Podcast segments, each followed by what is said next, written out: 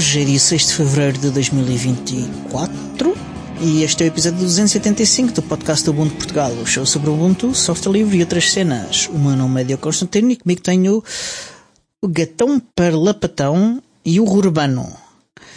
Olá, Gatão Parlapatano. Parlapatão. Olá, crianças.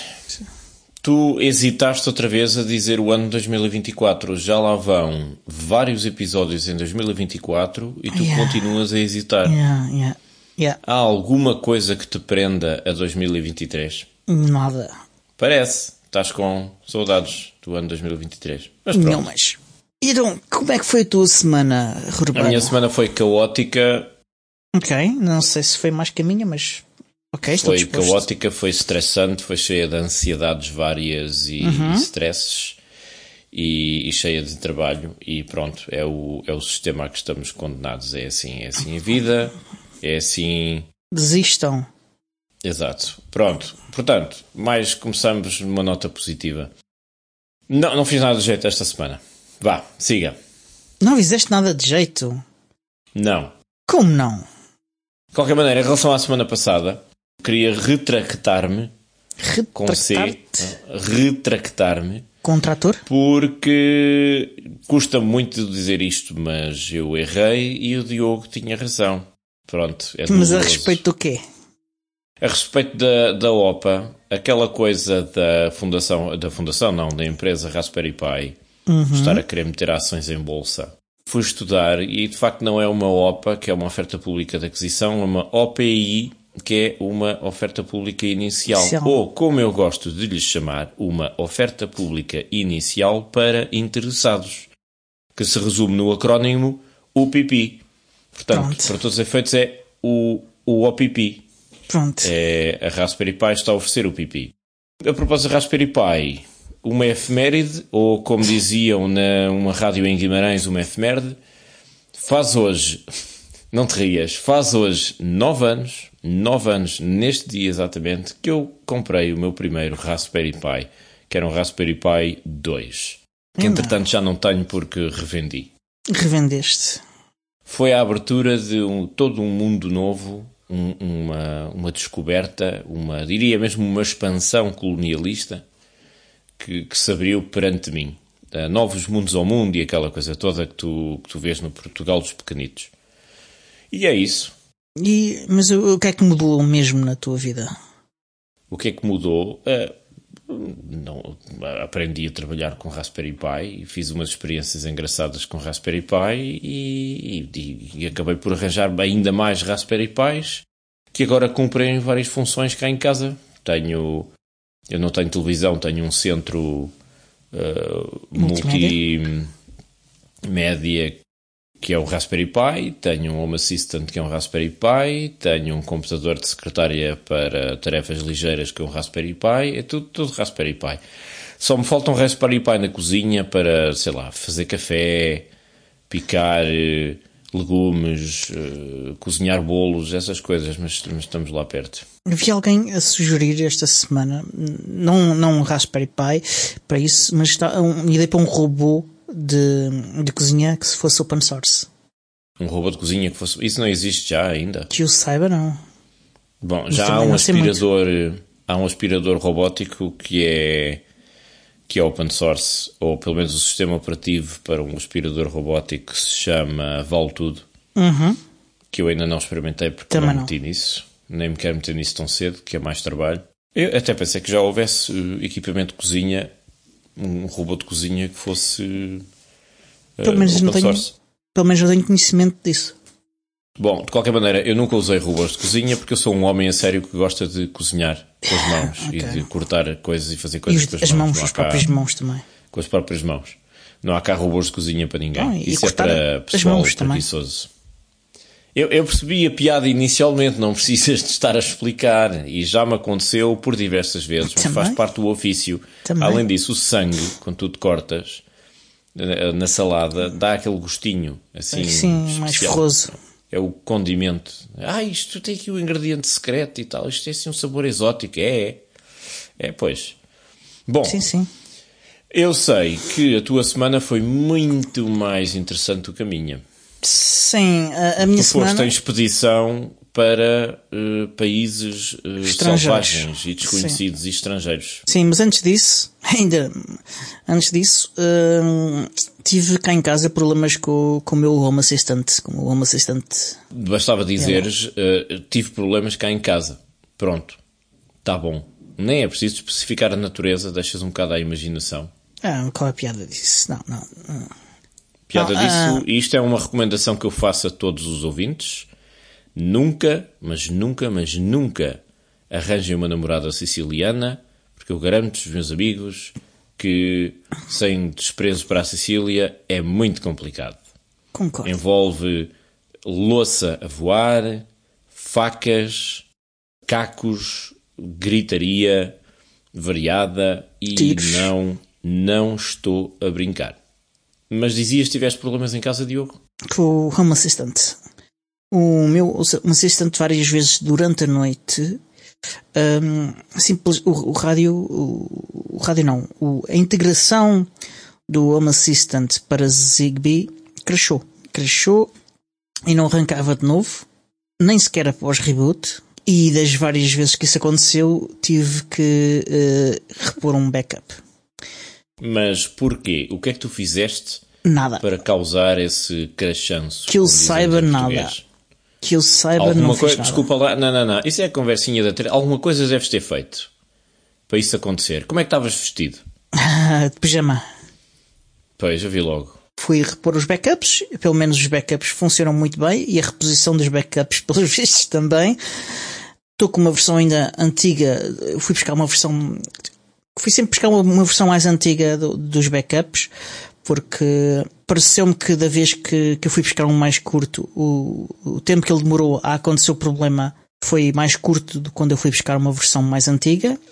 Agora tenho uma versão já relativamente antiga, vamos ver quanto tempo é que ele demora, ou se não, ou não, ou se não crasha de todo. Vamos ver. Amanhã há release do Home Assistant, portanto sou capaz de fazer um, um, um upgrade depois da manhã ou coisa assim. Vou dizer que, que, que fosse um problema com aquela versão de, de, de janeiro do, do, do, do Home Assistant e que a de fevereiro resolva. Eu não tive problema nenhum com a versão que tenho instalada Sim, e tenho hum. mais recentes. Mas tu não tens o Home Assistant Yellow nem. Ah, pois é, eu lembrei-me que sou pobre. Peço desculpa. Pois é, pá. Olha que eu não sei se a, tu, se, se a tua instalação, se aquilo que tu tens, se não fica mais caro do que, do que a minha, do que o meu Home Assistant Yellow. Não, não fica mais caro. Como é que, porque é que havia de ficar mais caro? Porque é o Raspberry Pi, mais a caixa, mais o, o- a alimentação, mais o, o dongle e tudo isso é Aham. capaz de ficar mais caro. E mais o, o coisa que depois para ligar ao SSD e isso tudo junto é capaz de ficar mais caro do que o, do que o Home Assistant Yellow. No meu caso, Como talvez não tenha sentia ficado assim tão caro por uma razão simples. O, o dongle, a antena, eu comprei em, em. Eu fiz uma pesquisa muito grande ainda antes de comprar, que é para ter certeza que estava a comprar o mais barato possível. Segundo, o disco e, os, e o, a sapata onde o disco está alojado foi um, foi um presente. Foi Pronto. o meu irmão que me ofereceu, portanto não, não me custou nada. Ok. pronto. Portanto, poupei aí algum dinheirito. O resto, a caixa, não tenho uma caixa, tenho um escudo dissipador de alumínio por cima e por baixo, daqueles da parafusar, que, que é passivo. E não foi assim, não é, não é assim uma coisa super cara. E uma ventoinha da, da Mauser de 6 eh, centímetros que me custou se calhar de 2 euros. E o transformador que eu já tinha comprado com o Raspberry Pi, portanto, é tudo junto. Não ficou assim tão. Acho que ficou menos que o Yellow. Que eu lembro de ter, ter ido ver os preços do Yellow e fiquei assim um bocado. É, acho que consigo fazer melhor. Pronto. Ah, mas não deve dar muito, muito longe, pelo menos. Ah, Não, também não deve ser o preço assim, não é metade do preço de certeza, mas não, não, fica, não fica mais caro do que o Yellow e acho que fica mais barato. Muito bem. Ah, mas pronto, agora estou à espera que, que, amanhã, que haja release amanhã. E, e depois da manhã faço o upgrade, vamos ver. O Yellow já vem com um disco para armazenar Não. o, o sistema e tudo. Ah, então estás-me a enganar. Claro, com não, o disco. não, não vem com discos, nem com, nem com compute module. ah, que para, bem, pronto, neste caso tenho compute module. Está bem, pronto. Nesse caso, ah, não. Acho esse, esse definitivamente fica mais caro. Que eu lembro-me ver o preço do. Yellow sem esses componentes e já era mais caro do que o que eu tinha gasto. Portanto, okay. meus amigos, se querem lições de poupança, digam qualquer coisa que eu aconselho-vos a serem forretas.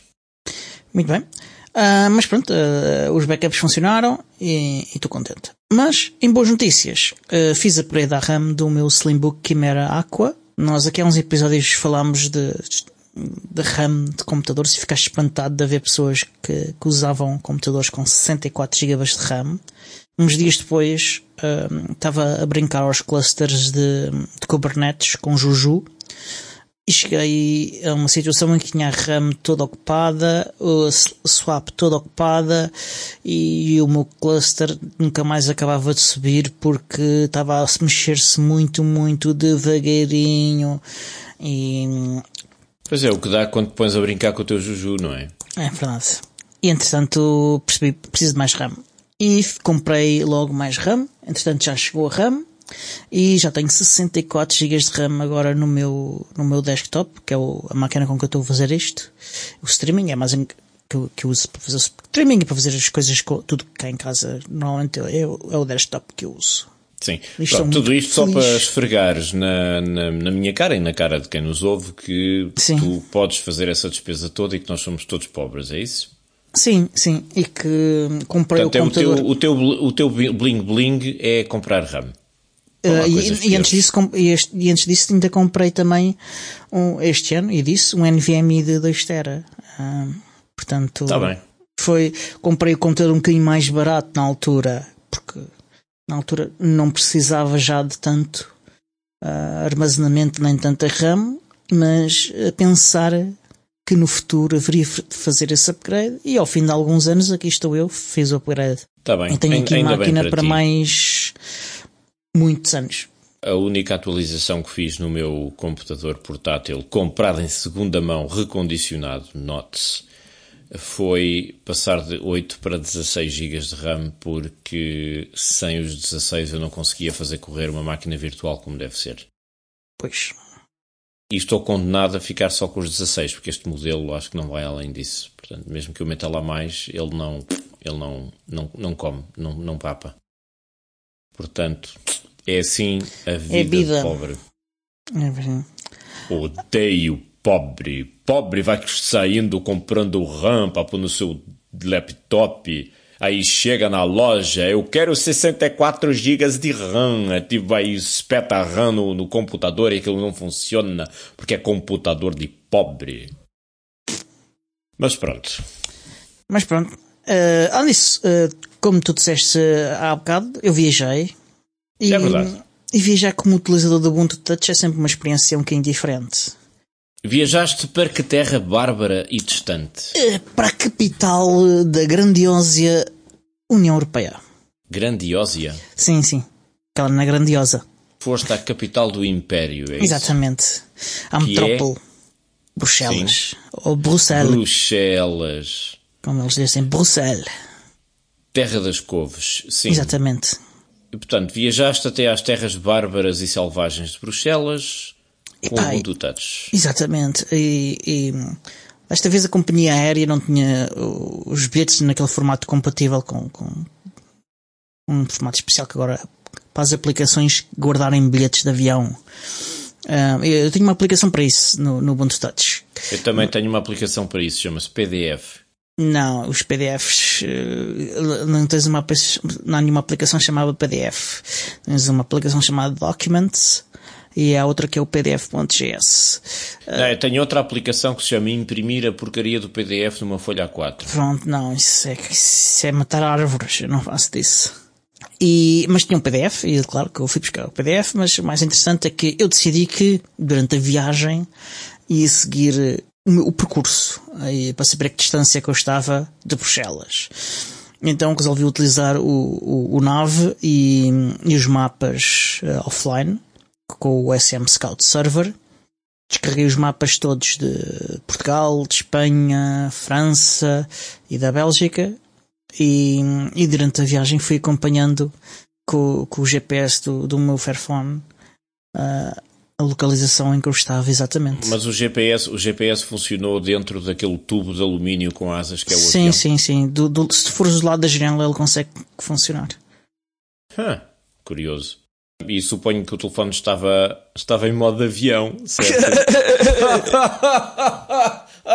Sim. Ai, que piada tão gira. Não é piada estava. foi, foi desenhado com esse propósito, porque é suposto desligar o telefone das redes quando o avião está em viagem, que é para não interferir com os instrumentos de navegação, se bem que Que é alta bullshit, mas pronto. é al- altamente discutível, mas adiante.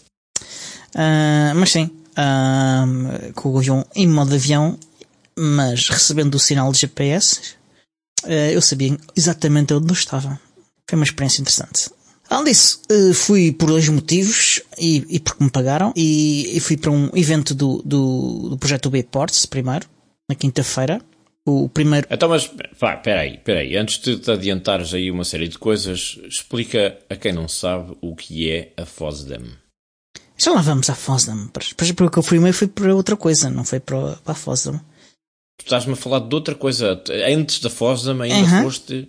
Aham. Ah, ainda foste laurear a pedido, ok. Então explica lá isso. Então fui, fui ao primeiro Ubiports Touchdown, ah, o utd.00.bru.24, ahm, que basicamente é como se fosse um, o Ricardo, que, que foi funcionário da Canonical e que participou nas Ubuntu Developers Summit, ele comparou com, com, com isso, com essa experiência.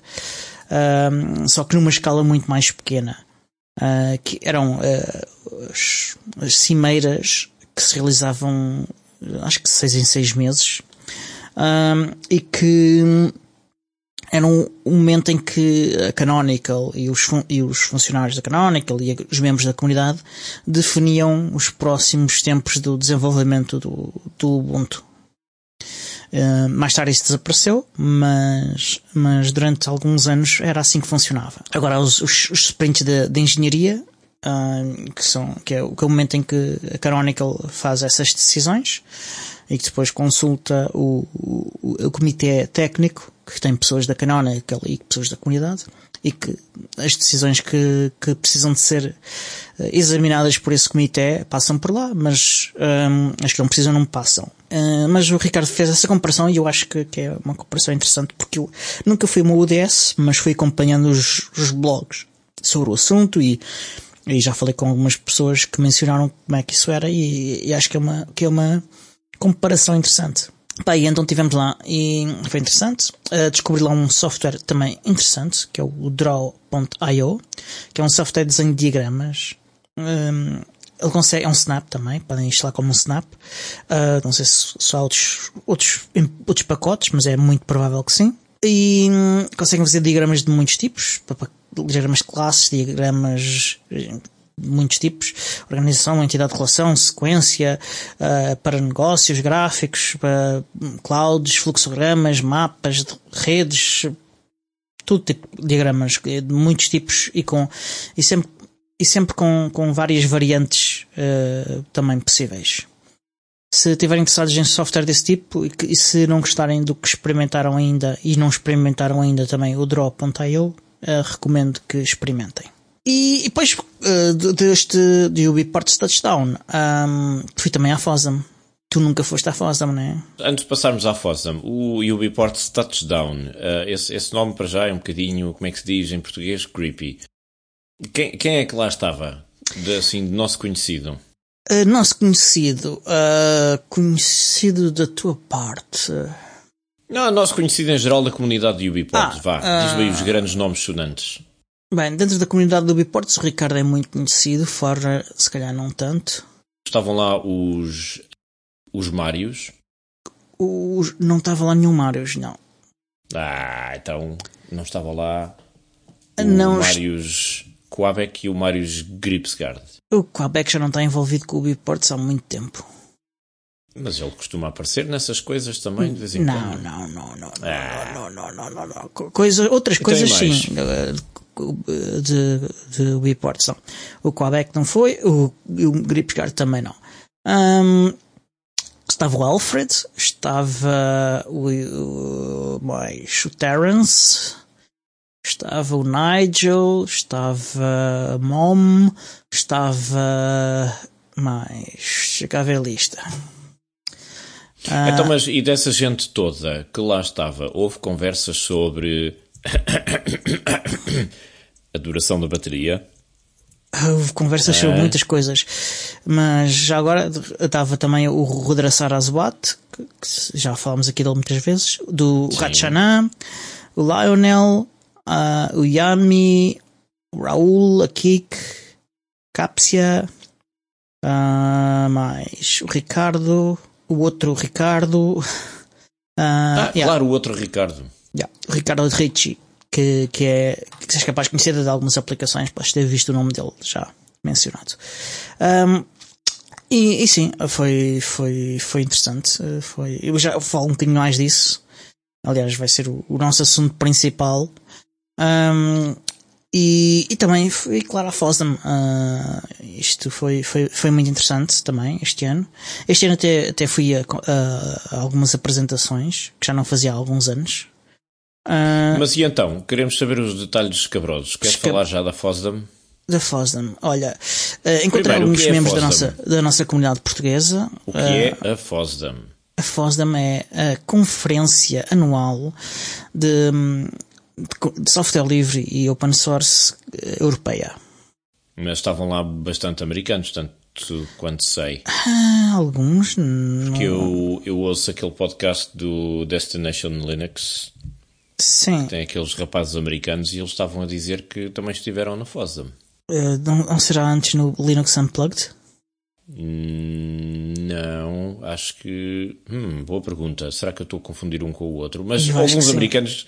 Sei que estiveram os americanos na FOSDEM europeia. Tiveram também. alguns, mas não acho que são, fossem assim tantos. E desses que se são quem eu penso, um, quase nenhum deles são americanos. Uh, eles têm muitos ouvidos, ouvintes na Europa.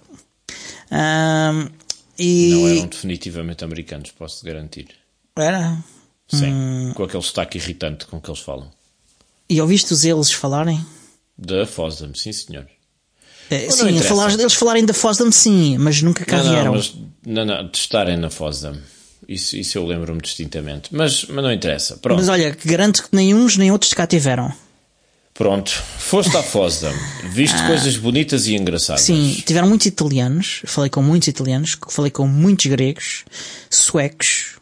Ah, que foram. A expressão correta quando se fala da presença italiana é demasiados italianos. Também é verdade. Ah, Porque eles falam muito alto. Sim, sim. Eles próprios acham que estavam demasiados italianos. Ah, ah e eu falei com muita gente. Ah, e epá, foi bastante grande.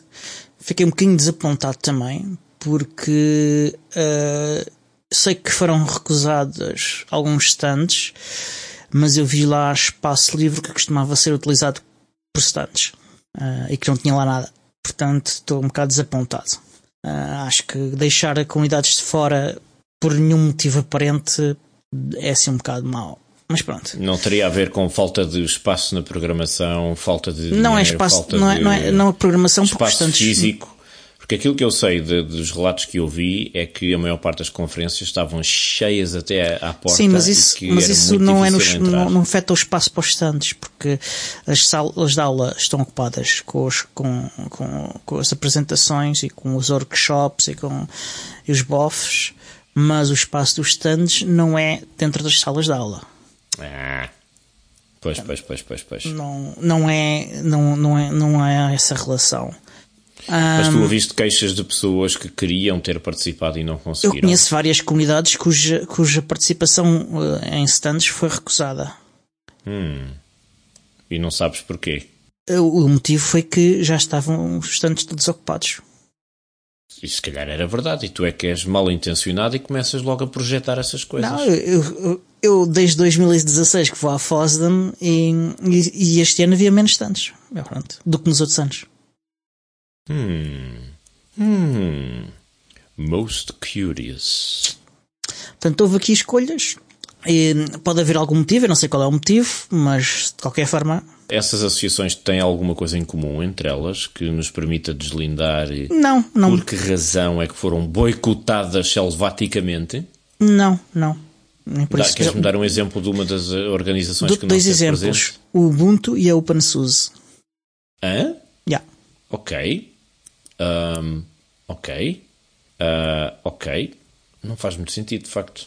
Estás a ver? Pois. Ah, mas pronto, ah, adiante. Ah, faremos, falamos um bocadinho mais da FOSA mais adiante, mas estou aqui a ver que há notas do professor Miguel. Sim, uma, uma nota muito rápida de um artigo que me chegou às mãos hoje do senhor. Ai, estou aqui à procura do. João artigo. Gabriel Ribeiro.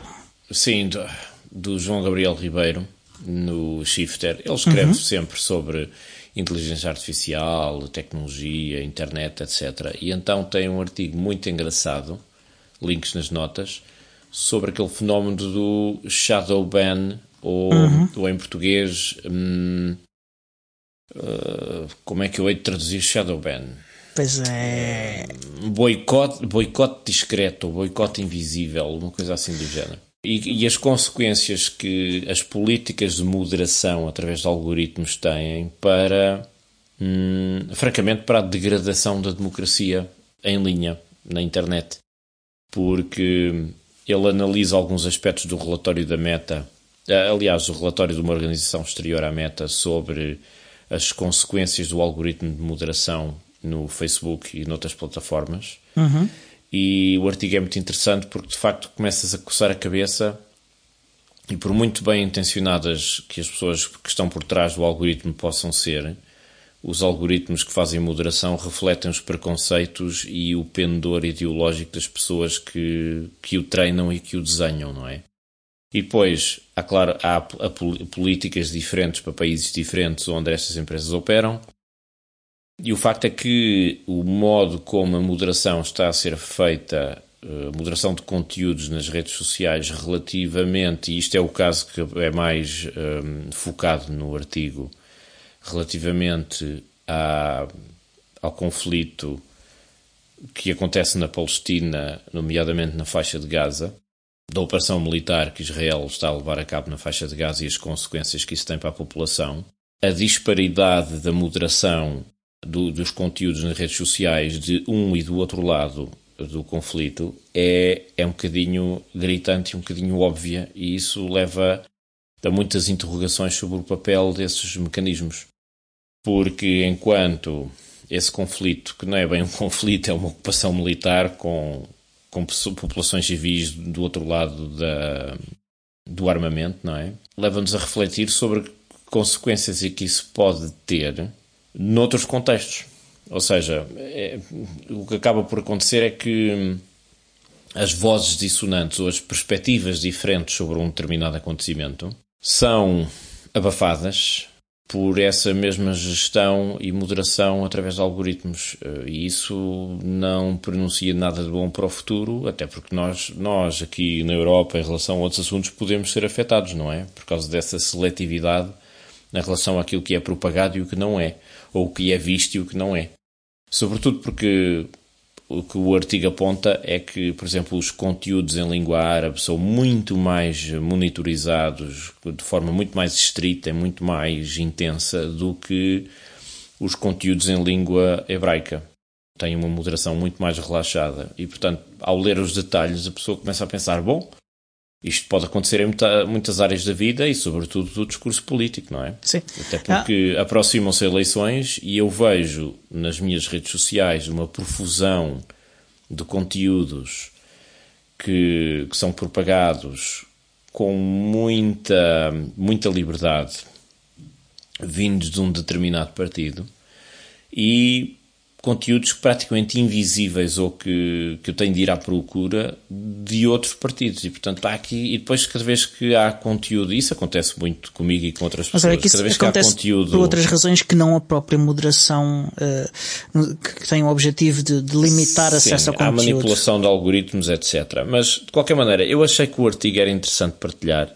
Sim. E veio bocado voltando a à questão da, da, conversa que houve na da- semana passada e é um bom complemento àquela Sim. discussão sobre antes de fechares ameaças à a- democracia vindas de, enfim, Sim, antes de fechares- automática dos conteúdos. Antes de fechares isso, acho interessante uh, teres montado a questão da língua e ele próprio uh, fala da questão da língua e da quantidade de, de moderadores um, que falam a língua uh, por uh, o rácio entre utilizadores e moderadores, um, que curiosamente é muito mais baixo uh, nas redes sociais comerciais do que, por exemplo, no Fediverso.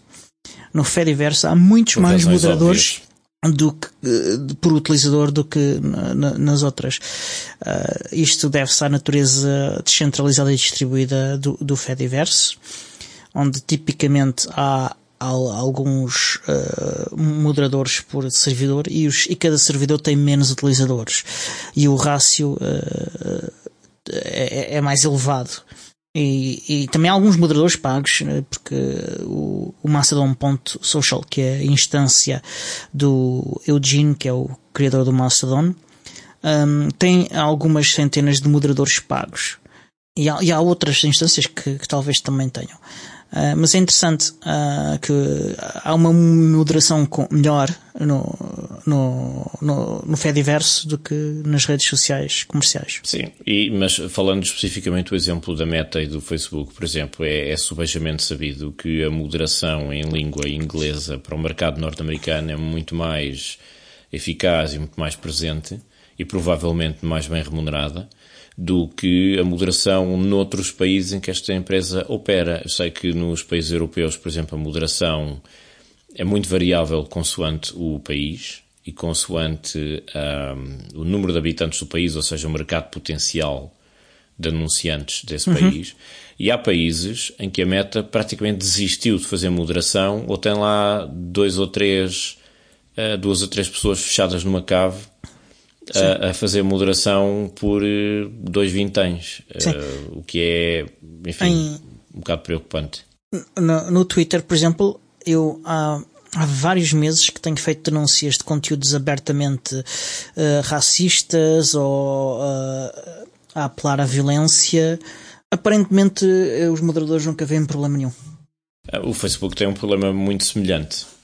Quando tenho várias pessoas conhecidas que me dizem que que são fartinhas de denunciar conteúdos abertamente racistas e de extrema-direita, supremacistas brancos, etc, etc, altamente ofensivos, até com, com linguagem de, de apelo à violência e tal, eles denunciam e depois recebem invariavelmente a mensagem que diz fomos pesquisar e isto não viola os princípios, como é que eles dizem, os padrões da comunidade. Uhum. Uma coisa assim do género. Mas enfim, pronto, eu dá-me a impressão que o mercado português é tão pequeno que, à semelhança de outros países, a moderação é um bocado, é, tá bem, é, whatever, pode ser, não, não há problema nenhum. Yeah. E depois há o problema da economia da atenção. Muitas vezes essas publicações são as que rendem mais em termos de publicidade à, à meta. Ah, Porque ganham mais tração o, social, tudo, tudo que é polémico uh, gera mais atenção e por isso uh, gera também uh, mais partilhas. Sim. Em relação ao Twitter, do Twitter já desisti de, de, esperar, seja o que for, porque aquilo é o circo arder, portanto não há moderação, não há nada, aquilo é é um espetáculo. Enfim, Bem, eu adiante. estou a comer pipocas. Eu cancelei, só para quem não se lembra, mas eu, eu cancelei a minha conta do Twitter, deixei de ter Twitter. Fui-me embora. Adiante, vamos voltar aqui a, a boas notícias. Um, tive de facto no, no, na Falsa, antes disso estive no, no Ubuntu, no Biports Touchdown. Uh, pronto, já expliquei um bocadinho o conceito de, é, é de facto a próxima, desculpa só interromper-te aqui com uma coisa, eu tive uma ideia brilhante. A próxima. Hum, qual é o país que, cujo domínio é .me? Lembras-te? Não. Será o México? Deve ser o México. Não, isso é MX. MX, não é? Mas há um país que é .me. A próxima reunião da, da Ubiports devia ser organizada nesse país, que é para ter um site chamado TouchMe. Touch.me. Hã? É. Ah, okay. Já expliquei o conceito uh, e o que é que tivemos a fazer. Já tivemos a conhecer-nos um bocadinho melhor, alguns de nós ainda não, não se conheciam, uh, alguns de nós conhecíamos apenas online uh, e, e, tivemos também a, a, a planear trabalho para, para, os próximos seis meses. Começou-se por identificar problemas que existem, que depois categorizamos em áreas Uh, e definimos que, que, coisas que podem ser resolvidas, como é que elas podem ser resolvidas e classificámos a facilidade dessa, dessa resolução. Uh, e com base nisso definimos o que é que era mais prioritário e o, e o que é que e o que é que tinha uma facilidade tão grande que, que, que mais valia fazer já principalmente se tivesse um ganho uh, que fosse muito maior do que a dificuldade e acho que fizemos um trabalho interessante nesse, nesse, nesse nisso falámos e debatemos muito mais do que aquilo que, que depois ficou planeado e, e, só por curiosidade e porque diz. sou um bocado chato onde é que ficou a história da bateria no meio disso tudo? Veio à baila? Já vamos. Ah. Calma, já vamos. E as áreas em que, em que nós classificamos as coisas foi compatibilidade e disponibilidade de, de apps, uh, experiência utilização, de utilização e estabilidade, experiência de convergência, acolhimento de contribuidores e um, o processo de desenvolvimento do, do software. Uh, obrigado por teres posto a mão à frente para não abrir agora a boca também. Uh, respeito da compatibilidade e disponibilidade de apps, um, discutiu-se muita coisa. Foi, um, foi uma daquelas áreas em que nós estivemos a, a debater mais tempo. Uh, e, e, e fiquei curioso porque eu não estava lá quando, quando eles estiveram. Uh, só cheguei ao fim do primeiro dia, portanto. Uh, já tinham feito algum deste trabalho antes de eu chegar. E, estava lá uma proposta interessante que, ao que eu saiba, foi feito pelo Rudra Saraswat. Rudra é o miúdo responsável pelo Ubuntu Unity, mais uma catreflada de outras coisas. E o Rudra propôs uh, que usássemos o DistroBox. Acho que ainda nunca falamos aqui do DistroBox. Mas eu não me lembro o que é que é o DistroBox. Pronto, o DistroBox é um sistema de gestão de, de contentores um, que, que é muito parecido com. Uh, a utilização é muito parecida com, com contentores de Linux, o LXC. Mas uh, ultimamente tem tido uma, uma popularidade particularmente elevada, nenhuma razão especial, um, é só por modas, um, creio eu. mas uh, o Rudra propôs o DistroBox como substituto para o Libertine. O Libertine tem alguns problemas que Jura? Tecnicamente não são, são muito fáceis de resolver. E o Rudra propôs isso. Uh, já houve algumas experiências uh, ao rodar algumas te tecnologias que estão na base do DistroBox e, e acabou-se por julgar que era viável. E, e, portanto, nos próximos seis meses vamos tentar incluir o DistroBox no, no Ubuntu Touch. Mas isso significa que todo o trabalho à volta do Libertino vai ser de, abandonado em favor do DistroBox? Ou ainda estão só a considerar essa possibilidade e a testar no futuro para ver se é melhor? Para já, o que nós vamos fazer é, é tentar incluí-lo. Tentar que, faça, seja viável tecnicamente. ao Libertino, é isso? Sim, não vai ser imediatamente removido. Ah. Uh, uh, isso não, mas uh, é, é, é esse o objetivo a longo prazo. E não vejo nenhuma razão para que não seja feito isso. E é Até é mais porque... eficiente ou menos eficiente do que o Libertino, em termos de recursos? Em termos de recursos é menos. Ahá, uh, mas, estou lixado. Mas, mas, os benefícios são muito mais. Ah. Uh, porque, Sim, por exemplo, consegues um utilizar muito consegues utilizar muito mais do que uh, neste momento no Libertino usas um runtime do Ubuntu e com DistroBox podes usar do Ubuntu ou de qualquer outra distribuição o que aumenta hum. muito a compatibilidade de software com o Ubuntu Touch.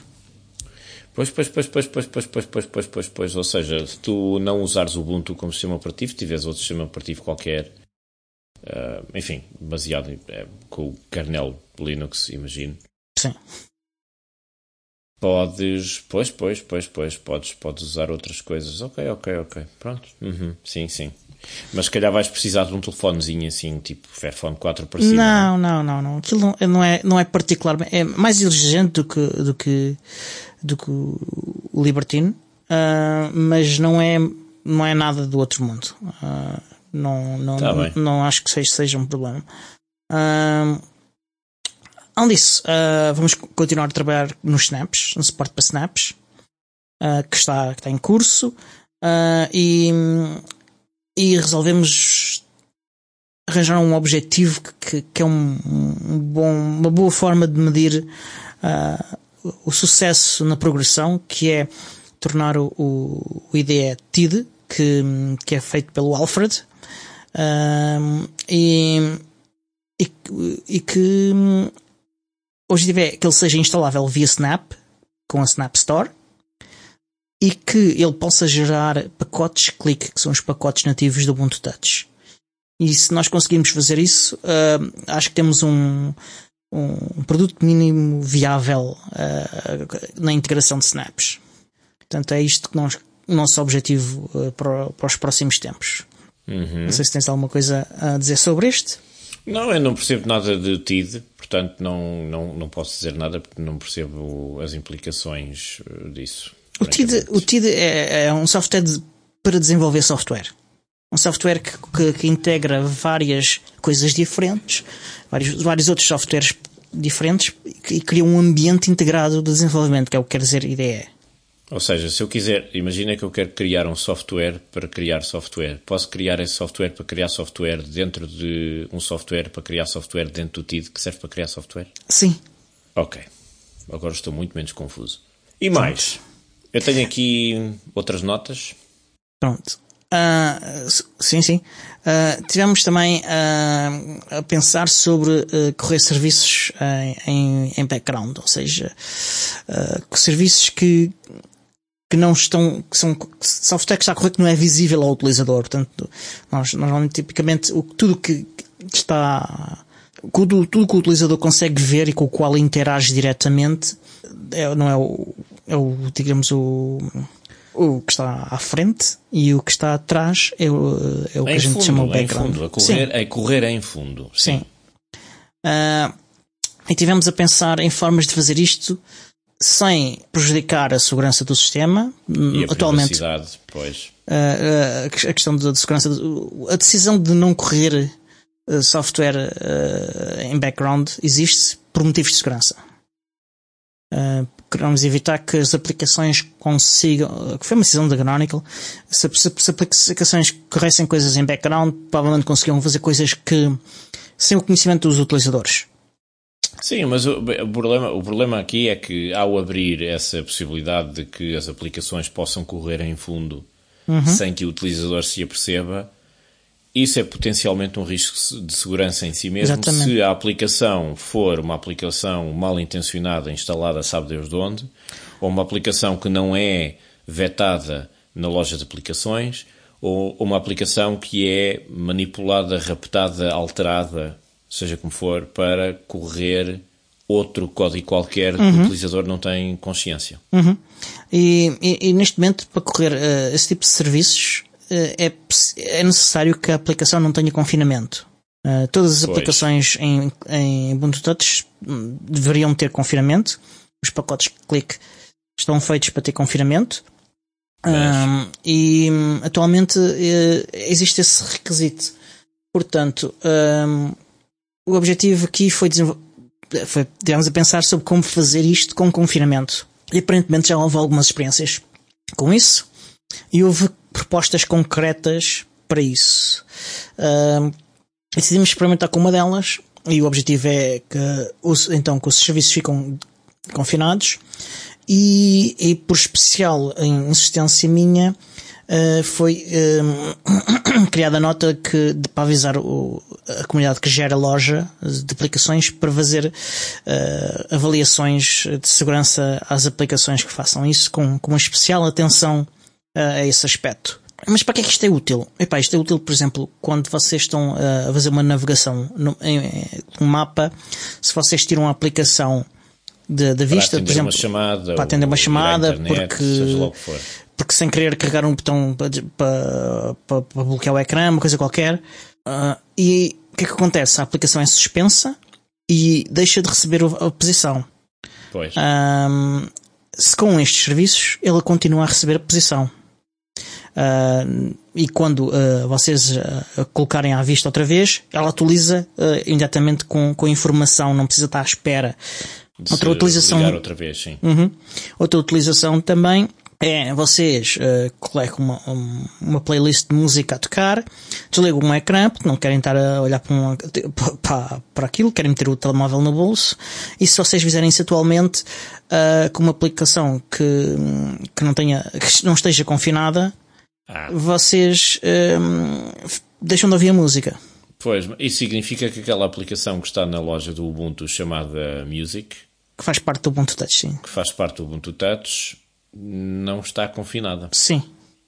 Pois, porque eu muitas vezes eu uso muito essa aplicação e eu desligo o ecrã e ele continua a funcionar. Yeah. E, e há, há, há, o Ubuntu Touch Tweak, que é uma aplicação que permite manipular uh, vários aspectos do, do sistema Sim, operativo e das aplicações. só funciona, só funciona na versão chinela do, do Ubuntu Touch. Sim, e que o que ela faz para permitir que as aplicações possam correr uh, de forma uh, sem serem suspensas cada vez que se liga o ecrã, o que ela faz é remover o confinamento. Aham, pois, pois, pois, pois, pois, pois, pois, pois. Portanto, está aqui a derrotar a segurança do sistema, uh, que é uma má ideia. Então, aqui a ideia é trabalhar numa solução que, que, que já foi proposta para, para, esse, para, esse, para que não se tenha de fazer esse compromisso na segurança. E aí já há alguma aplicação, uma única, que consiga usar esses serviços não. mantendo o confinamento? Ou é só em Ainda uma ideia que surgiu? Ainda não há nada. Há o desenvolvimento do software uh, do lado do sistema operativo. Uh, há, uma, uma experiência nessa área. Mas há alguma Mas há aplicação nenhuma... candidata para isso? Que alguém se tenha lembrado de dizer ah, eu vou, vou experimentar Nós... com esta? Não? Nada? a ideia uh, é, é, ter é haver duas. A ideia é termos duas e, e vamos a partir daí.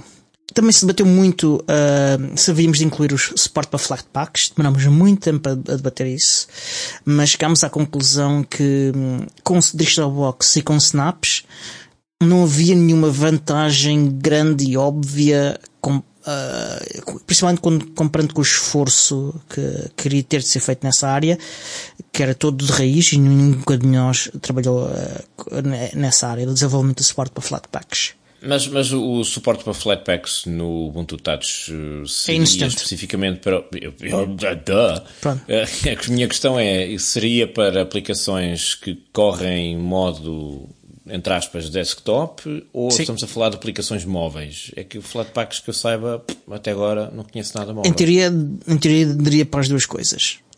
Em teoria, pois, mas a teoria é muito bonita. Pronto, isto foi na parte das aplicações. Um, depois falamos na, na, experiência de utilização e estabilidade, e aí em experiência de utilização é muito importante fazer chamadas com, com 5G e, e, e afins. Com a tecnologia. É nova tecnologia de, de, comunicações móveis e aí o VoLTE, uh, o Voice over LTE uh, é, é, essencial um, e ficamos decidimos que a partir vamos ter uma nossa própria stack independente de, de fornecedores uh, de, de, sistemas systems on a chip como uh, uh, Snapdragon e afins oh, porque cada um deles e cada vendedor de sistemas operativos faz isto de uma forma diferente. E cada operador de, sistema de, de telecomunicações também, e ninguém segue os standards. Uh, portanto, vamos tentar criar algo nosso que consiga então, fazer então, mas... abstrações para que consigamos que, cada, que em cada dos telemóveis não se tenha de fazer tudo de raiz. Pode ser que eu esteja enganado, mas uh, se estiver depois no próximo episódio digo que me enganei, uhum. que o Diogo tinha razão há operadores, inclusivamente, pelo menos nos Estados Unidos, que praticamente já só funcionam em volta para chamadas de voz. Sim, sim, porque sim, porque uh, eles já descontinuaram suporte para gerações anteriores de comunicações móveis. Uh, e já fizeram, começaram antes da Europa a fazer isso. Uhum. E neste momento há, há pouquíssimos telemóveis uh, que suportam o Ubuntu Touch que são, podem ser utilizados como telemóveis. Compatíveis, sim. Pois. E isso, isso é um grande problema para os utilizadores norte-americanos, porque alguns deles, sei de casos que li por aí na internet, grupos de Telegram, que compraram telefones para instalar o Ubuntu Touch, depois descobriram que o, o operador só suportava a volta e eles estavam basicamente barrados das chamadas de voz por causa disso. Yeah. Portanto, imagino que os desenvolvedores americanos são aqueles que se vão atirar mais de cabeça a não, isso. Nem por isso. Não, não. nenhum americano. A sério? Não yeah. havia nenhum. Bom, também isto foi na Europa, se calhar. estão lá, Mesmo mas- assim, não, isso não foi um problema. Nós viemos, fizemos, trouxemos pessoas dos Estados Unidos, trouxemos pessoas eh, eh, da, da Tailândia, trouxemos pessoas da Índia. Então, afinal, estavam pessoas dos Estados Unidos nessa reunião. Estava uma pessoa, mas nenhum deles é, deve- é- é desenvolvedor. Ah, ok. Então, e os americanos que vieram cá, eles, eles depois voltaram para os Estados Unidos? Sim. Não quiseram ficar? Não, não, não. Que estranho. É verdade. Está bem, pronto. Um, disso, falámos também eh, em ter um sistema de backups. Eu insisti pessoalmente neste objetivo. Até que, enfim, eu ando a pedir Ah. isso há anos. Sim, não és o único, há muita gente. Uh, é possível, mas tens que andar a copiar e colar pastas sim. e fazer coisas e, à mão. E para já vamos nenhum. começar com um suporte para, para fazer backup da, de settings de apps, de settings de sistema, de imagens e contactos. A ideia é de ser configurável a partir do System Settings e os backups serem en- encriptados. Encriptados e eh, hum, isso fere o confinamento de alguma maneira? Ou nem por isso? Não, os backups serem encriptados quer dizer que tu guardas, Não, armazenas não, eu os digo, eu digo não, segura. uma, uma, uma função de salvaguarda dos dados do telefone fere o confinamento Não, ou vai contra o confinamento Não, das, não. das aplicações? não. O que é, que, é que eu começo a pensar o que é que é preciso fazer, o que é que tu precisas guardar do telefone? Eu preciso guardar, pensando no meu caso pessoal, preciso guardar Uhum. os SMS, ah, o histórico de chamadas. É relativamente fácil, porque está tudo na mesma pasta. No ficheiro SQ, um, History SQLite, acho eu. Uhum. Depois tens as pastas específicas para cada aplicação. Isso é uma grande vantagem do Ubuntu Touch, de facto, é que o- os dados das aplicações estão todos arrumadinhos nas suas respectivas pastas. Yeah. E fazer um backup até nem é muito complicado, porque tu basicamente vais às pastas, copias, colas, metes noutro suporte. O problema é que é um processo moroso. É. Tens que fazer forma no manual. Não podes isto- esquecer dos detalhes. De- Se esqueceres de um- uma parte qualquer, de um fecheiro, não sei de quê, ficas com aquilo entalado. E depois, uma coisa que eu acho que a mim dava-me imenso jeito, mas que é capaz de ter problemas de segurança e privacidade, era que o sistema automaticamente compilasse uma lista de tudo o que está instalado. Que é Isso para se depois de uma instalação virgem tu poderes recuperar as Também se aplicações falou todas disso, localmente. mas- Localmente. Também Sem falámos nuvens. disso. Não há cá nuvens para ninguém. Testa Sim. essa porcaria. Falámos disso. eh, os backups vão ser com e sem nuvens, à escolha Ok. do utilizador. E eh, para já de aplicações, não. Isso fica- ficará para uma segunda fase ou, ou posterior. Que- Queremos começar com o que é que é imediatamente viável e, e fácil eh, e, um, um ganho imediato. Eh, o que não quer dizer que isso, se chegarmos a isto mais depressa do que estávamos à espera, não quer dizer que não se faça isso logo a seguir. Mas isso não é relativamente fácil. Não, não é só fazer um script que corra. fazer como deve de ser. e e- existe é uma preciso. diferença entre fazer e fazer como deve de ser. Pois. Pronto. Mas eu não percebo nada disso e, portanto, assumo que teoricamente não deve ser assim uma coisa hiper sofisticada. Dizer, Não, mas fazer como deve ser não é. Ah, até porque se fosse mais- simples já tinha sido feito e de facto ao longo destes anos todos não ter havido alguém que tivesse feito uma aplicação dessas é um bocado estranho. houve muita gente que assumo recomeçou, ninguém terminou. Pronto, adiante, ah, porque ainda temos algumas coisas para falar. De experiência de convergência, nós descobrimos um bug que existe ah, com, com os ratos em, em tablets, quando há uma rotação do tablet ah, em, em modo Windows. Isto agora que há, há tablets de novo, eh, é interessante ter-se ter descoberto isso. Ah, portanto, este é um bug que vai ser ah, corrigido nesta área em particular. Uh, vamos também trabalhar uh, no suporte para uh, Pine- dispositivos da Pine 64, portanto, uh, até ter, para termos isto afinado, o primeiro grande esforço já foi feito uh, por, um, por um membro da comunidade chamado Oran, um, e falta agora uma coisa essencial que é termos uh, imagens de recuperação. Uh, ele está a trabalhar nessa área uh, e reunimos uh, um grupo de pessoas para o ajudar nisso. Para isso e para termos também testes automáticos uh, de forma a podermos classificar a, maturidade de- dos portos nos dispositivos. Em termos, o tema a seguir foi o acolhimento de contribuidores. Uh, eu fiquei uh, responsável pelas sessões de acolhimento. Há uma equipa já bastante grande e que já fizemos até um, uma sessão. E, e, vamos continuar a trabalhar nessa área. Uh, depois há o, o, site, aliás, os muitos sites da nossa comunidade, temos sites a mais já, na minha opinião. Vamos reestruturar isso, criar, uh, adaptar conteúdo que, que um já está incorreto porque está desatualizado e, e, tornar algumas coisas mais simples e outras alterar a linguagem porque são, porque é enganadora, é mesmo enganadora. E vamos trabalhar também uh, no, no, no, desenvolvimento de, de aplicações integradas com o sistema Vamos procurar algumas pessoas que desenvolveram algumas competências em, em certas áreas uh, específicas e identificá-las uh, e tentar documentar o seu conhecimento para não perdermos e, e também de forma a, a, termos uma lista de pessoas que, a quem outros developers podem recorrer uh, quando precisam de ajuda. Além disso, fizemos também planeamento na área do próprio desenvolvimento do, do Ubuntu Touch, uh, alteramos release management vai ter uma equipa em vez de ser uma pessoa. Um, vamos uh, uh, temos uma proposta nova para para um modelo de, de branches do, dos repositórios que foi debatida ainda não está fechada vai ser pedido feedback aos developers que não estiveram presentes por insistência minha e do Ivan uh, vamos também ter uma espécie de um embrião de uma equipa de segurança do, do Biports Uh, vamos fazer tracking dos CVE. Os CVE são as identificações que são atribuídas a falhas de segurança que são conhecidas uh, e vamos fazer o tracking desses CVE um bocadinho mais, mais ativamente. Vamos também estabelecer uma relação com a equipa de segurança do próprio Ubuntu e vamos tentar reagir aos problemas mais rapidamente porque achamos que não estamos a reagir suficientemente rápido. E, e quanto ao, ao, ao, ao Biports. Acho que é tudo e não sei se tens alguma coisa a comentar ainda.